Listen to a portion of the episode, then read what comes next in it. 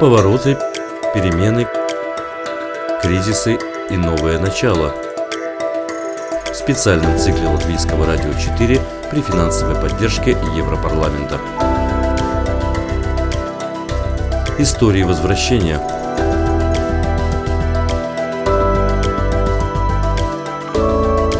Вернувшиеся с новой идеей. 38-летний Александр до пандемии был частым участником уличных фестивалей и занимался общепитом, но коронавирус и пандемия лишили его возможности работать в привычном формате.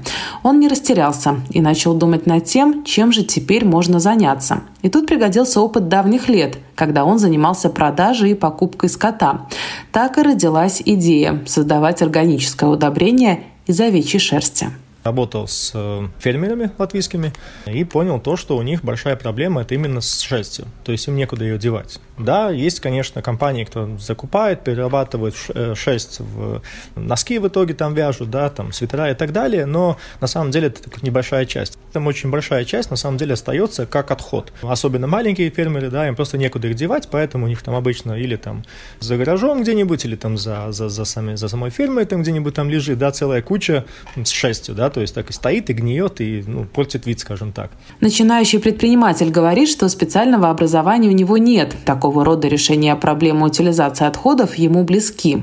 В химии у меня вообще потом была двойка, если не ошибаюсь, в школе. Ну, в общем, все плохо было. Но, тем не менее, в течение жизни э, время от времени интересуюсь просто какими-то темами. То, что мне, ну, как бы интересно, я их пытаюсь как-нибудь там понять, изучить. Э, ну, уже в процессе, ну, самообучения, скажем mm-hmm. так. Я сам по себе такой зеленый человек, если так можно сказать, выразиться, да, то есть мне это очень нравится, что вот такие, такая ситуация есть. Я решил найти способ, как это привести в добро, скажем так. Я сам не ботаник, я сам, у меня даже огорода своего, в принципе-то, нету, да.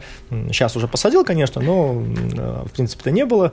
Но, тем не менее, я наткнулся на такое вот э, решение, что где-то там в азиатских странах э, садят картошку при помощи вот э, овечьей шерсти. Начал понимать, почему вообще так делают, э, узнал, что оказывается на самом деле там хороший химический состав, что это хорошее удобрение, что э, намного превышает э, в показателях химических другие удобрения экологические, да. По словам Александра, именно во время первой волны пандемии у него появилось время обдумать свою давнюю идею, а потом еще один знак – конкурс «Идею Каус» от Латвийского агентства инвестиций и развития личная торговля, там, фестивали обслуживали, ну и так далее.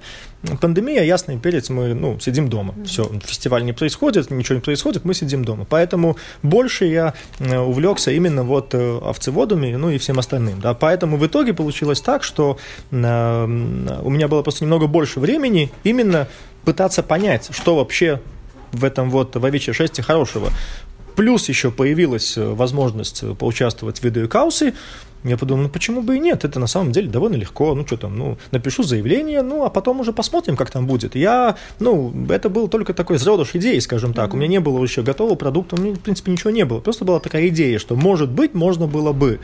Э, я подал заявление, ну, все, и потом этап за этапом, ну, в итоге вот дошел до туда, до куда я дошел. Несмотря на поддержку Лиа, Александр не может работать на полную мощность, но шаг за шагом преодолевает все бюрократические трудности. Продукт уже есть, мы уже разработали его, все уже хорошо, но мы не можем его пока что Почему? продавать. Потому что есть своего рода директивы Европейского Союза. Э, в ПВД, слава богу, мы уже получили одобрение, да, то есть там все в порядке. То есть мы провели микробиологические анализы, там все хорошо, все показатели в норме, то есть, ну, все, все, все, все идеально, да.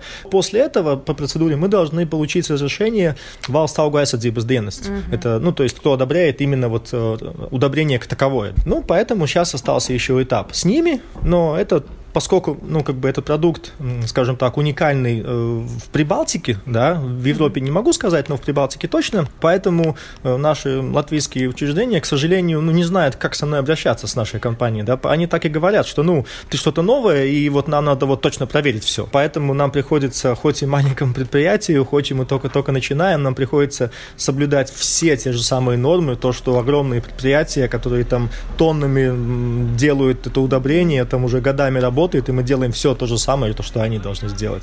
Поэтому вот мы боремся с ними, ну и пытаемся как-нибудь не то чтобы обойти, а согласовать, чтобы всем было хорошо, и ну не вкладывая миллионы до того, как вообще начать, начать чего-то продавать. Анастасия Смоловская, Латвийское радио 4. Повороты, перемены, кризисы и новое начало.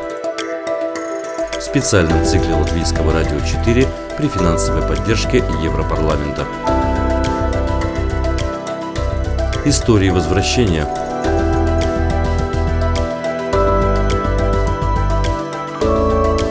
Вернувшиеся с новой идеей –